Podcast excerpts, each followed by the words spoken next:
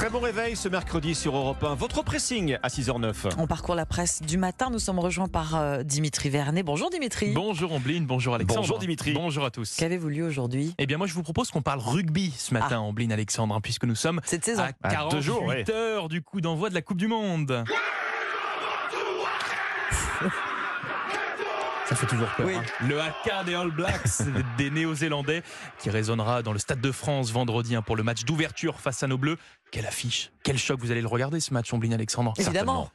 D'ailleurs, je le dis à, à nos auditeurs euh, d'Europe 1, je vous avertis que vous pourrez suivre ce choc en direct et en intégralité à partir de 21h, comme tous les matchs de l'équipe de France, hein, d'ailleurs, puisque nous sommes fiers d'être radio partenaire de cette Coupe du Monde à domicile en France. Mais à 48 heures du coup d'envoi, Oui. il y a une question qui se pose concrètement. Quelles sont les chances de nos Bleus Ah, de chrono. ce Total. mondial? Eh bien Énorme, oui, immense. Peuvent-ils décrocher le titre? C'est la question posée par le Figaro ce matin qui tente de nous éclairer eh bien, en dégageant les quelques favoris de cette compétition.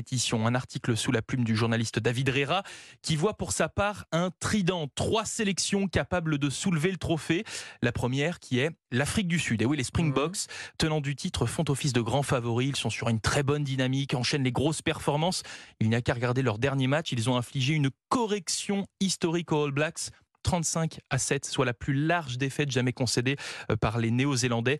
La Nouvelle-Zélande, bien, qui n'est pas en très grande forme et qui ne Ah. figure donc pas parmi les favoris, puisqu'après Ah oui. l'Afrique du Sud, deux autres sélections se distinguent. L'Irlande, qui a Euh, fort, les eh bien Irlandais. oui, qui a racheté le dernier tournoi destination, Oui. mais également, ah, La ça va vous faire plaisir, bien oui, nos. Français, eh oui, Non, mais l'équipe est formidable. eh, L'équipe est formidable. Malgré les blessures, oui, le 15 de France a tout de même une équipe très compétitive avec des joueurs qui se connaissent par cœur.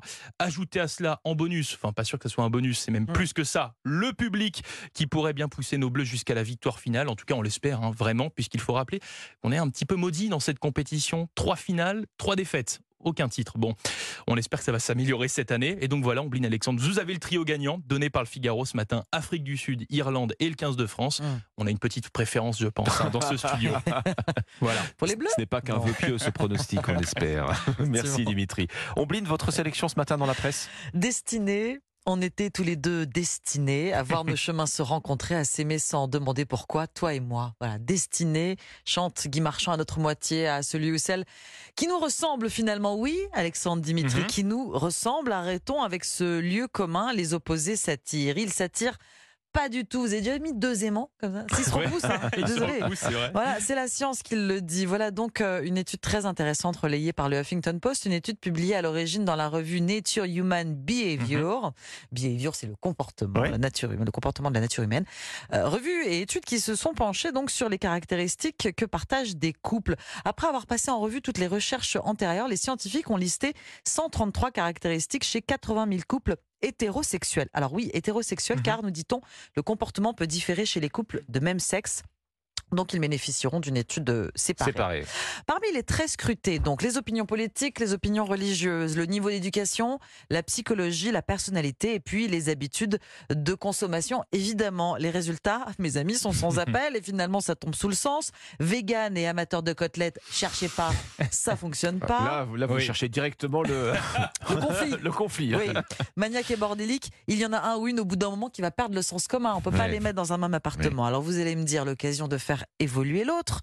Mais sur la longueur, est-ce tenable? Le problème, soulignent les chercheurs de l'étude, à force de choisir des personnes qui nous ressemblent, socialement ou en fonction de notre éducation, un fossé socio-économique se creuse de plus en plus dans notre société. Avec ce grand amour qui nous rassemble, un peu plus chaque jour. Qui se ressemblent, ça Ça semble. semble. Eh oui. C'est sur le site Huffington Post. La voix là qu'on entend? Oui, justement, ça.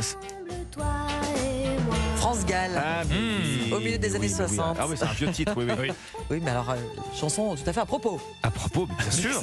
Bah, alors, les contraires, les contraires, non, ça n'existe pas. Les, des contraires qui s'attirent, je sais pas, un timide, un expansif. euh, Alors, en fait, c'est- c'est- c'est- je- il faut dans ce cas-là évoluer dans le couple. Et vous faire Mm. évoluer sa personnalité. Mais il faut pas que ce soit fait sous la contrainte. Après, j'imagine que tout existe. L'amour, euh, n'a place pas des limite. montagnes. Exactement.